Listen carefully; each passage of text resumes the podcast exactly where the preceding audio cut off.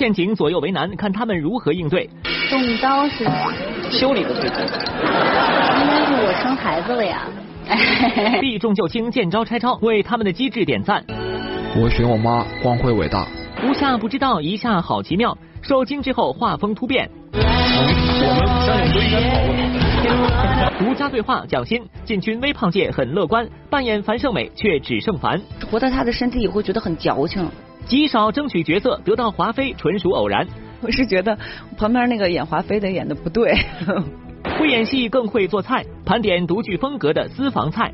媳妇儿这么一吃啊，就能找着我们当初初恋时。脱下华服，卸掉妆容，女演员出演村妇哪家强？要克服这个洋气的脸，找一个剪头发剪得不好的人，特意去剪我的头套。接戏出演神枪手，向成龙致敬学习。也想多看看，多见识见识，多学习学习，看看他们都是怎么工作的。吃苦受累不叫事儿，艺术源于本真生活。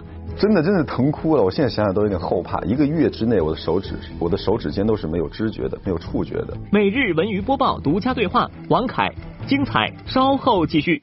嗨，大家好，欢迎收看我们正在为您播出的每日文娱播报，我是陈阳。哎呀，不知道您生活当中啊有没有这样的朋友，他们的情商非常高，反应呢也很快，任何的紧急情况或者是尴尬场面都能够轻松的化解。影视圈就不乏有这样的人存在，当他们遇到一些前后左右都是坑的问题的时候呢，哎，往往还能用机智的回答带给我们惊喜哦。有人把你和刘亦菲、王珞丹、黄圣依称你们四人为四小花旦，你认为你们四个当中谁最红？哎，大家都有各自的领域，对。就说我最红，怎么着了呀？你你最红，对。没有没有，你最红。四小花旦里边谁动刀最多？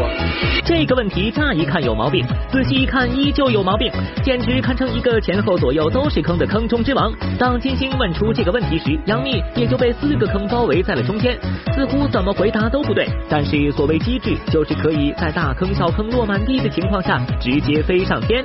动刀是修理的最多。应该是我生孩子了呀。挺好的啊，这刀挨得好。哦，好极了！多少演员面对整容话题暗自神伤，但是杨幂面对四个人是否整容的话题，竟然轻松化解。小文只想说，高，实在是高。有时候遇到一些尴尬，不知如何化解的时候，一定要想尽办法机智应对，敷衍绝对是下策。比如王珞丹就因为被敷衍而很不高兴。Siri，Siri 不行，他敷衍我，敷衍我也不行，我试过。我们结婚吧。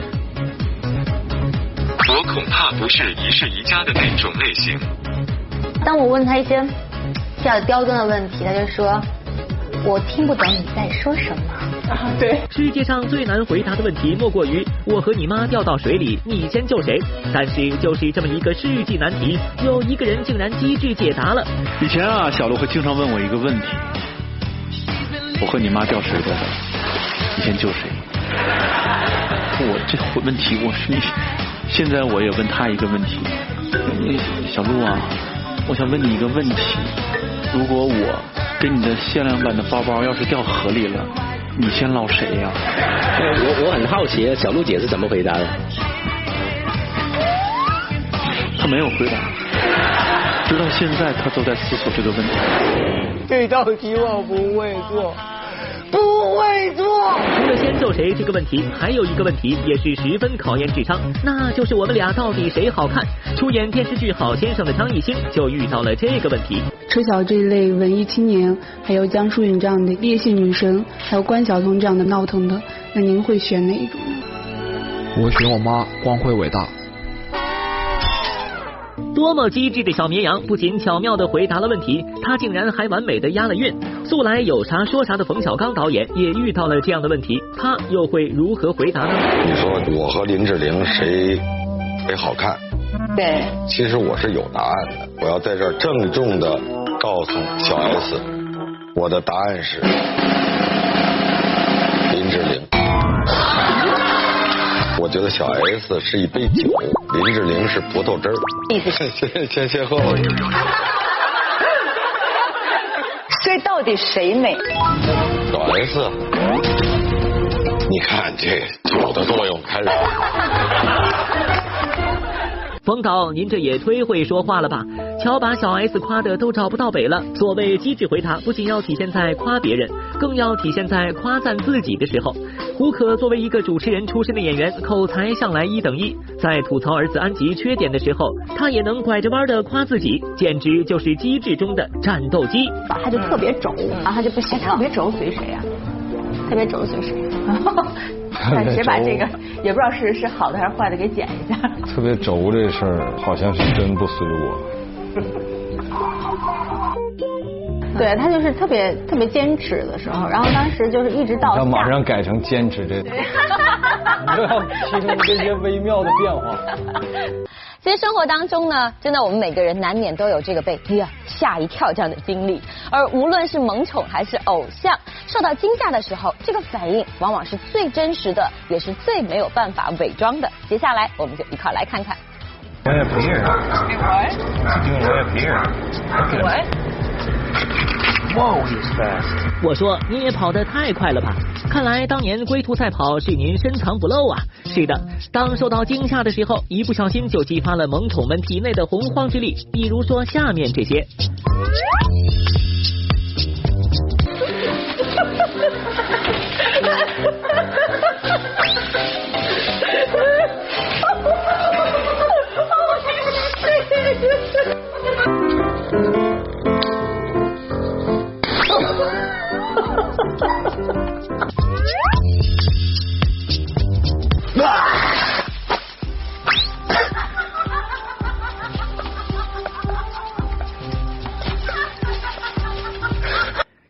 戏，全靠演技呀！而这只受到惊吓的喵星人的演技显然没有那么浮夸，虽然表现的波澜不惊，但这脸上的表情暴露了满满的内心戏。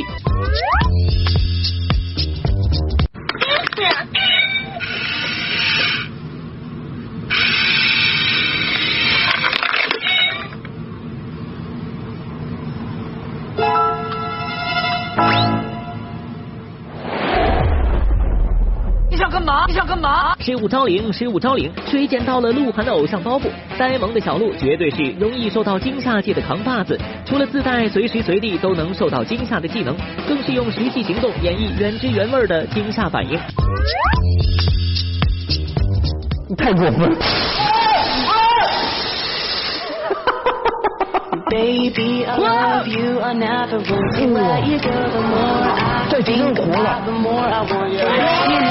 everything you.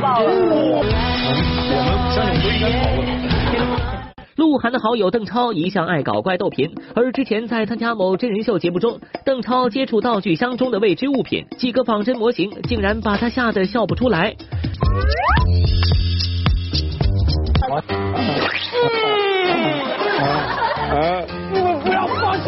声音啊！哦。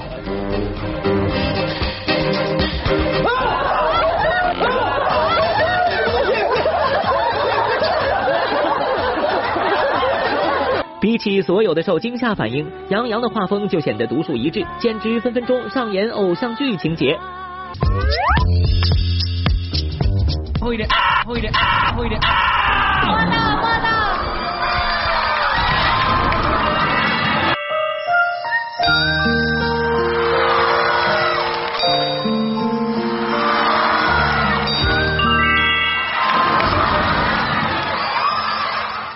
对话蒋欣进军微胖界很乐观，扮演樊胜美却只剩樊。活在他的身体里会觉得很矫情。极少争取角色得到华妃纯属偶然。我是觉得旁边那个演华妃的演的不对。会演戏更会做菜，盘点独具风格的私房菜。媳妇儿这么一吃啊，就能找着我们当初初恋时候。脱下华服，卸掉妆容，女演员出演村妇哪家强？要克服这个洋气的脸，找一个剪头发剪得不好的人，特意去剪我的头套。新戏出演神枪手，向成龙致敬学习。也想多看看，多见识见识，多学习学习，看看他们都是怎么工作的。吃苦受累不叫事儿，艺术源于本真生活。真的真的疼哭了，我现在想想都有点后怕。一个月之内，我的手指，我的手指尖都是没有知觉的，没有触觉的。每日文娱播报，独家对话，王凯，精彩稍后继续。欢迎回来，这里是我们正在为您播出的每日文娱播报，我是陈阳。自从《甄嬛传》播出以后啊，蒋欣凭借自己出色的演技和在戏外爽朗的性格呢，是吸引了不少的粉丝。那最近呢，关于她的话题也一直不少，不管是关于身材还是自己的角色，都会引发大家的讨论。那么蒋欣自己又是如何看待的呀？最近来说，减肥是不是你一个特别重要的课题？目前来说是的，因为大家都知道我要回到樊胜美的身体里去了，所以我的状态应该再回去那个时候。呃，现在确实胖了一些，还是希望能够尽快的瘦下来，以最好的状态呃去塑造樊胜美。嗯，我有料，我有品，你，值得有。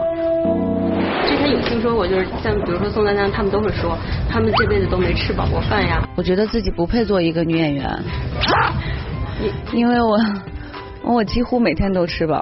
我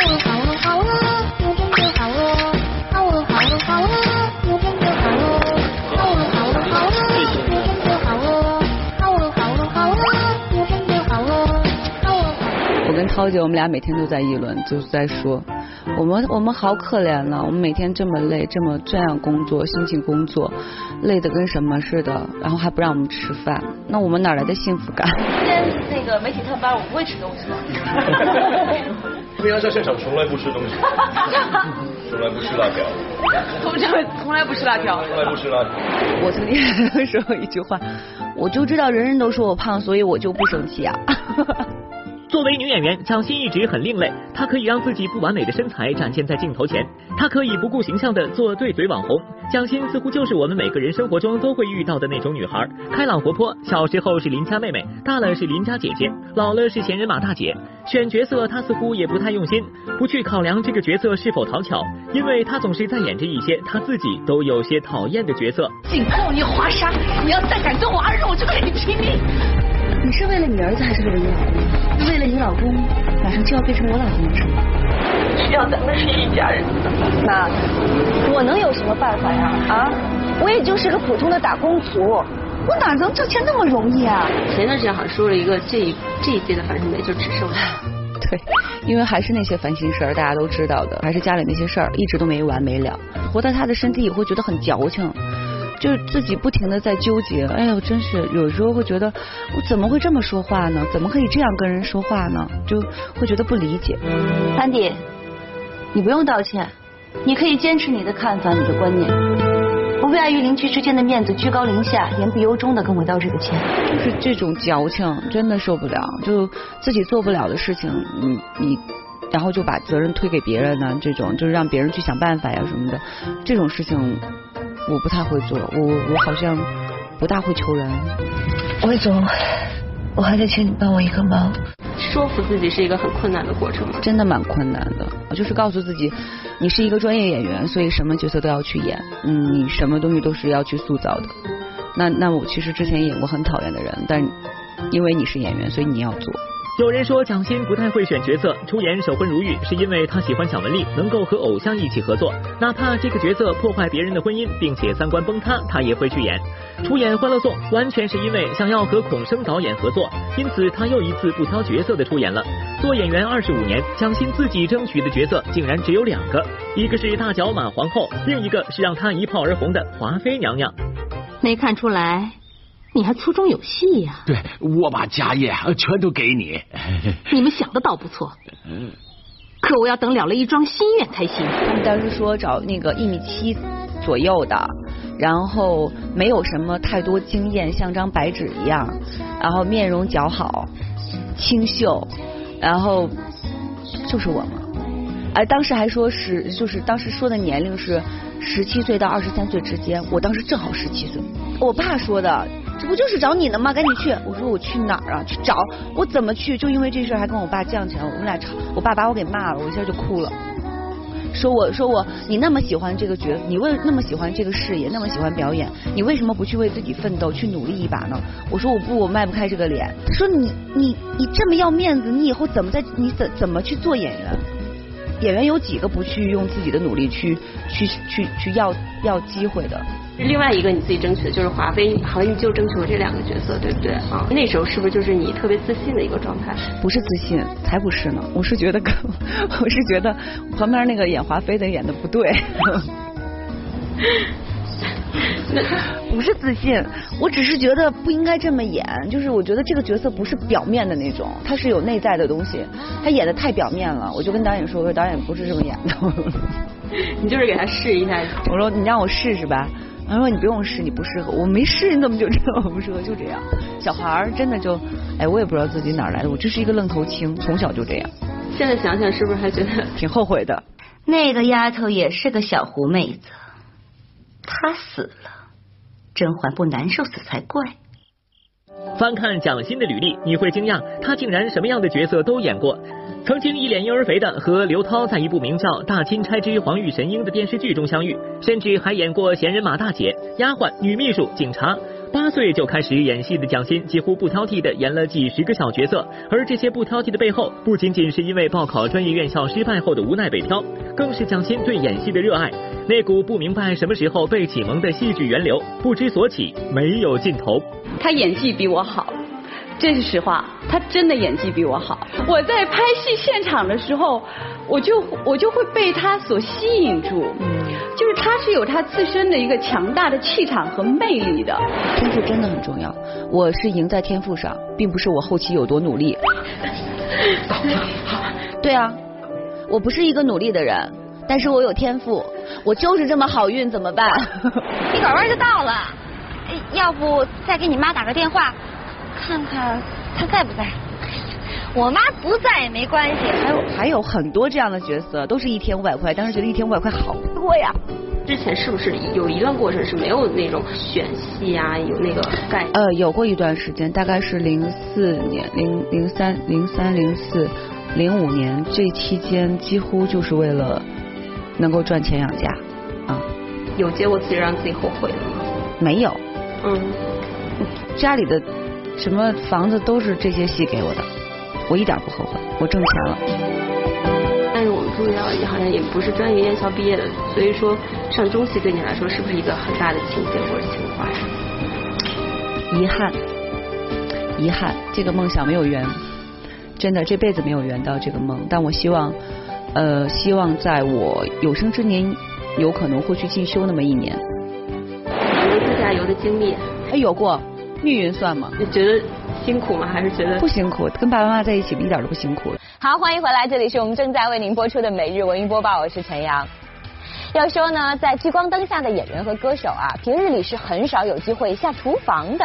但是偏偏呢，就有这么一些人，把做饭呢当成了自己的兴趣爱好，不仅能够说出做菜的门道，还能向我们展示他们独具风格的私房菜哦。过去最会做的是馅饼。所以我外号叫馅饼葱。呃，什么炒鸡蛋啊，做了个鸡蛋汤，反正鸡都以鸡蛋为为主。很有名的皇室这个是八宝炸酱面。怎么样做豆腐脑？然后怎么样炸油条？是东北菜我都会做。如果在影视圈开展一次厨王争霸赛，还真不好说谁能获胜。因为不少演员歌手不仅会做饭、爱做饭，还有自己的独家小妙招。比如自称横店邂逅的安以轩，就有一道独家私房菜。我很爱吃，就大家都知道我是吃货来着嘛。现在已经是邂逅了，横横店邂逅，不是皇后是邂逅，来两只公的线。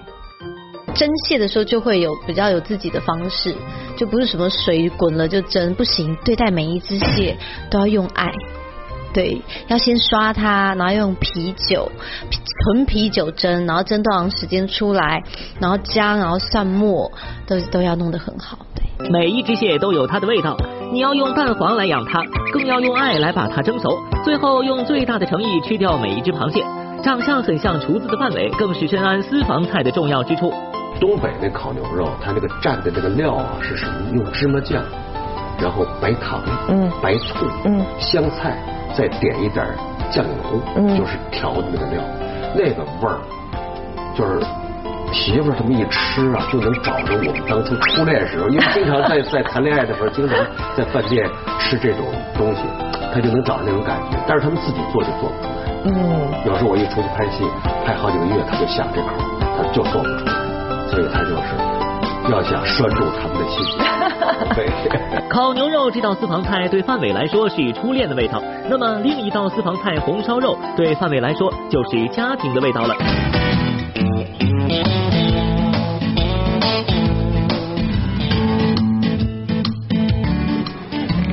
感觉特别写意，他做饭。还用我擦吗？这个不用不用不用不用。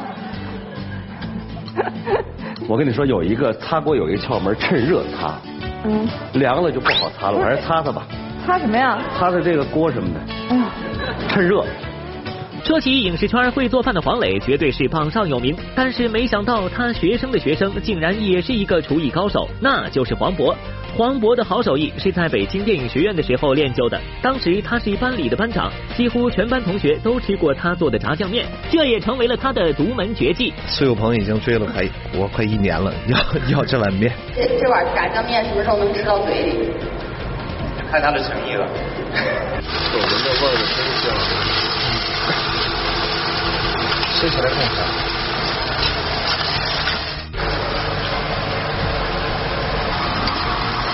因为我我做那个还真的是，他们经常吃完了是扶墙而去。他们扶墙走的时候是边走边吐。对，吃到吐。包括最近在剧组里边，我还经常抽空的时候还去做，做完了给他们吃。其实当时黄渤的私房菜不仅仅是炸酱面，还有一道鲍鱼捞饭，而且他还是相当大方的，请全班同学一起吃那个鲍鱼，鲍鱼扣饭。你真有钱。我对，请同学吃鲍鱼扣饭，然后所有朋友来了说，你看人黄渤太太有面了，你看人都吃鲍鱼扣饭。其实就把那大花菇花菇啊发起来以后，然后修成一个那个鲍鱼形状，切成片，然后呢用那口感像吗？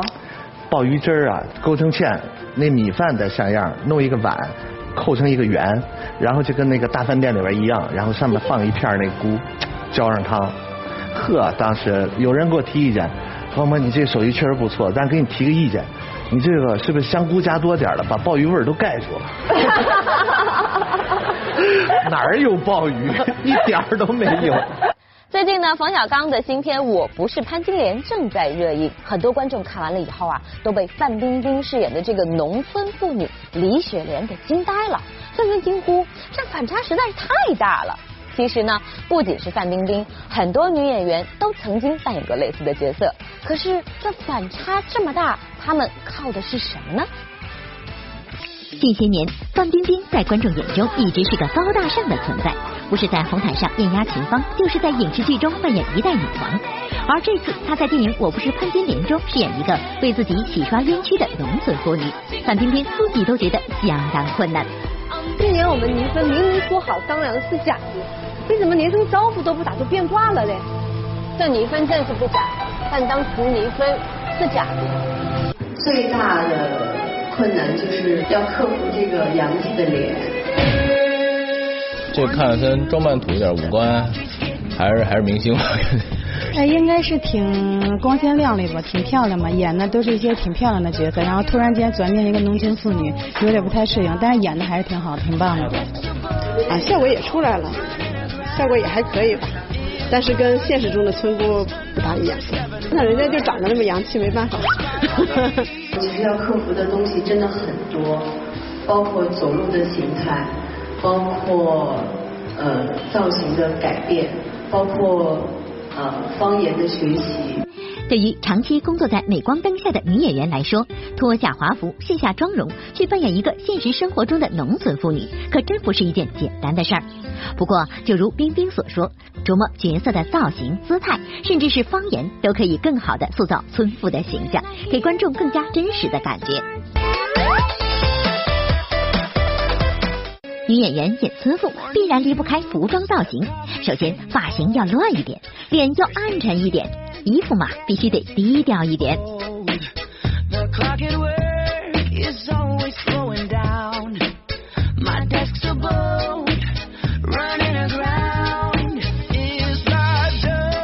天呐，路，再美若天仙的女演员，换上这么套衣服，都一秒钟接地气儿了吧？而且，小文发现。他们饰演的大多数农村妇女都喜欢红配绿的搭配，像《我不是潘金莲》里范冰冰的绿马甲配红袖套，《我的父亲母亲》里章子怡的绿头绳配红围巾，《亲爱的》里赵薇的红配绿格子外套，都是小文敬而远之、不敢轻易触碰的存在。这一次在电影《亲爱的》这部电影当中，你的造型是不是跟你以往所有的角色相比最特别的一个？对。因为这次造型应该是最接地气的吧？嗯，对，所以我都完全没有化妆，然后带了一个找一个剪头发剪的不好的人，特意去剪我的头套，穿的衣服，嗯，北京这边电影制片厂都已经没有了，变成中影集团了。给我试妆的时候，我一看背后的衣服还有北影厂，肯定是从那个仓库里面哈逃出来的。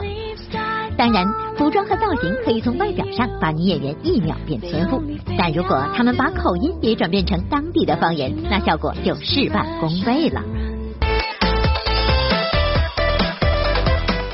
先打官司，证明这离婚是假的。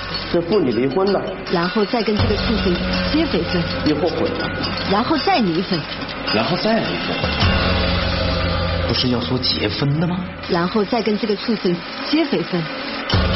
在我不是潘金莲里，范冰冰操着一口江西婺源口音，但对于生长在北方的她来说，可不是件容易的事儿。其实说方言这件事情是在开机的前一天才通知，然后当天晚上剧组就找到这个我们住的这个酒店里面的一个经理，是个女孩，让她把所有的对白都帮我录了，呃，变成了婺源话，然后我就开始每天听录音。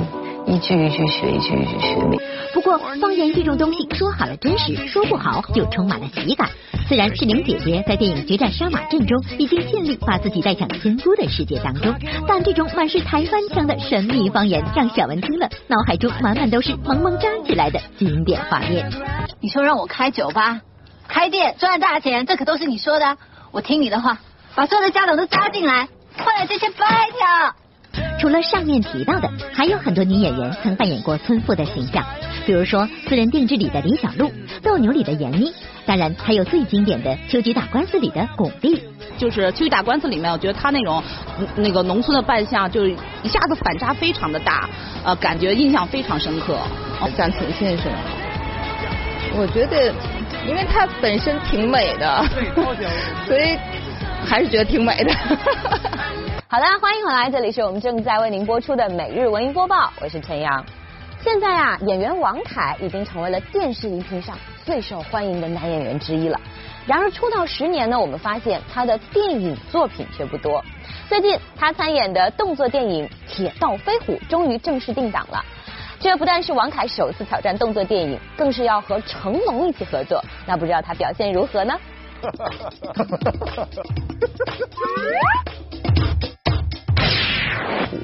嗯，所以那里边你要负责武打吗？基本上没有什么打戏，我都是神枪手开枪。嗯，听说他是神枪手，我能一枪干掉你。可是参加他的电影不打，是不是觉得有点遗憾？是有点遗憾，而且当时说那个程家班他们的那个什么威亚很好嘛，然后我说，然后我说。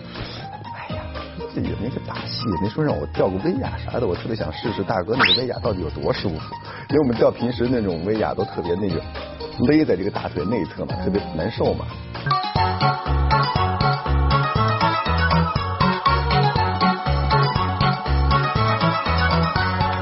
后来哈导演住我隔壁房间，那个房间特别不隔音，然后晚上导演在写剧本，听到我说这个话了，说他想吊威亚是吧？好，我跟他写一场戏。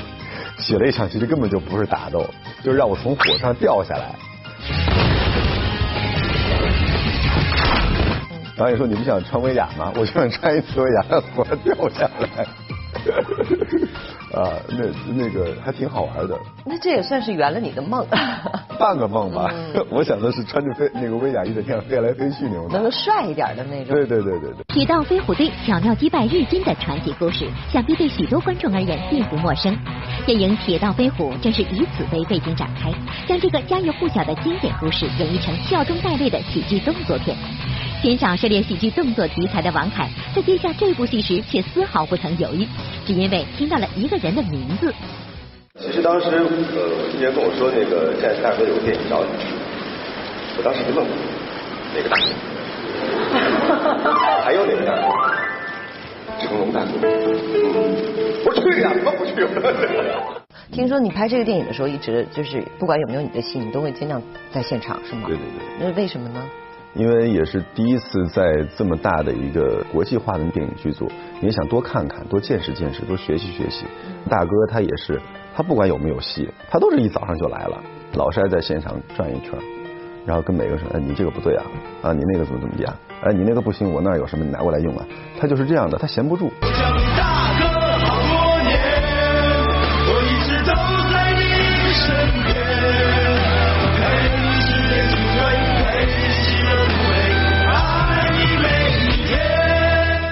对你的表演提什么建议吗？有，我基本上没有拍过这种喜剧类的东西嘛，所以我我的表演都比较慢，因为我这个角色就是有点没落的贵族，嗯，然后还端着一股劲儿。大哥他们都哒哒哒哒哒哒特别快，速度节奏特别快。哎，太君，哎，皇军，哎，皇太君，财富，来了，财富。然后我当时我说，我的节奏跟他们完全不一样，我说不会搭不上吧？正在我想的时候，大哥说：“哎，你那个太慢了啊！你那个演的太慢，之后最后后期咔咔咔全给你剪了。”他说：“你不要想那么慢，你要快点想。”我说：“哦哦哦，好。”后来因为这个事儿，我跟导演，包括跟大哥，我们就商量了好多。不管有没有自己的戏，都尽量在现场。这句被王凯轻描淡写带过的话，其实对于任何一个一线演员来说都很难做到。而翻阅他以往的作品，我们发现王凯对工作、对表演的这份认真和负责，从很多年前就已经成型。咱们仨不能坐在这儿活活的被冻死，所以呢，现在我们仨当中必须有一个人去九连求援。是没有一点风的情况下，零下四十度，因为剧本描写的是大暴雪那种，所以就拿了那个鼓风机，后面放了一堆一堆的雪，然后。吸进去打出来，然后吹到我们身上。当时我记得我戴了四副线手套，而且手掌和手背每一个贴了一个暖宝宝。就是这样的情况之下。对，但是下来之后，我的手指十个手指冻得不回血了，呃，不能进，马上进那个帐篷，只能在外面慢慢搓，把它搓回血。回血那一刻是真疼啊！我终于知道什么叫十指连心的疼了，哭了，疼哭了。真的，真的疼哭了！我现在想想都有点后怕。一个月之内，我的手指，我的手指尖都是没有知觉的，没有触觉的。如果以后还有这样的戏，你还会拍吗？如果剧本好的话，我不介意这个。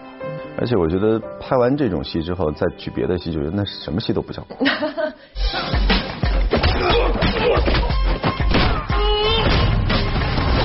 掉了个威亚，胳膊就这样了。但是看完回放后，心里就舒坦了。蜗牛也是你从男配角。升级到男主角的一部戏，所以这个心态上会有变化吗？心态上没有什么变化，还是该怎么演戏就怎么演戏。你不能说因为你是男配就不好好演，因为你是男主就好好演了。不怕吃苦受累，也不拘泥于角色大小。人气的暴涨并没有使王凯像很多人所担心的那样变得骄傲浮躁，反而让他更加笃定，更加从容。对于高人气所带来的各种机会，他很知足，同时却并没有轻易满足。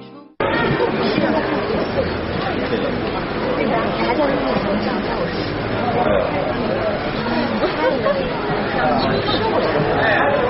像这样还能靠的话，那是幸亏了。基本上这一年我所有遇到的事情，应该都是很新鲜的吧？嗯。之前基本上没有经历过的，而且像我身边的朋友也说，他说挺佩服你一点的。他说，别看你这么瘦吧，你还挺抗造的。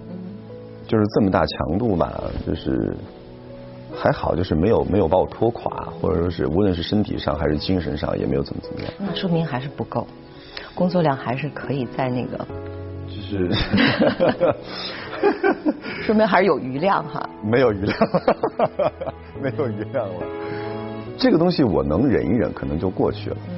但是我觉得我最遗憾的一点，就是这一年当中，我可能失去太多自己的生活，失去了太多就是陪父母亲呐，然后包括是也忽略了身边很多朋友的一些一些事情啊。但是这一年来的这种。嗯，能够演到自己想演的角色，嗯，能够得到大家的认可，这种状态是你之前所期待的那个程度吗？当然，就说个最直白的话，哪个演员不想红？嗯，因为你红了有有很多红的好处嘛。就像您说的，可以演我自己想演的角色，而不是像以前老是被动的被人去选。但是他应该还有一个空间吧，还有上升的空间吗？你觉得？我觉得我还有很大上升的空间。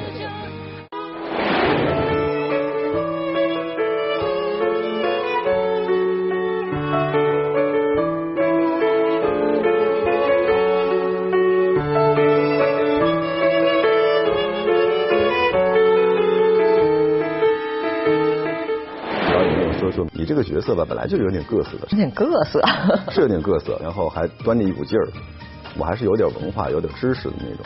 好的，接下来又是我们观众微信、微博的互动时间了。我们的互动话题是：最近上映了很多好看的电影，您最喜欢哪一部呢？跟大家一起分享一下。这位朋友叫做丑猫猫啊，他说和朋友看了李安的新片《比利林恩的中场战事》，李安始终是李安，故事全程平滑流利，非常的抓人眼球。是的，最近啊上映的片子很多，希望大家多多跟我们分享您的观后感。您可以关注我们的微信、微博，或者是拨打节目热线九六六八，幸运的观众呢将会有机会获得万达影城通州店或者是首都电影院金融街店提供的电影票两张。好了，以上就是每日文娱播报的全部内容，明天同一时间不见不散，周末愉快哦。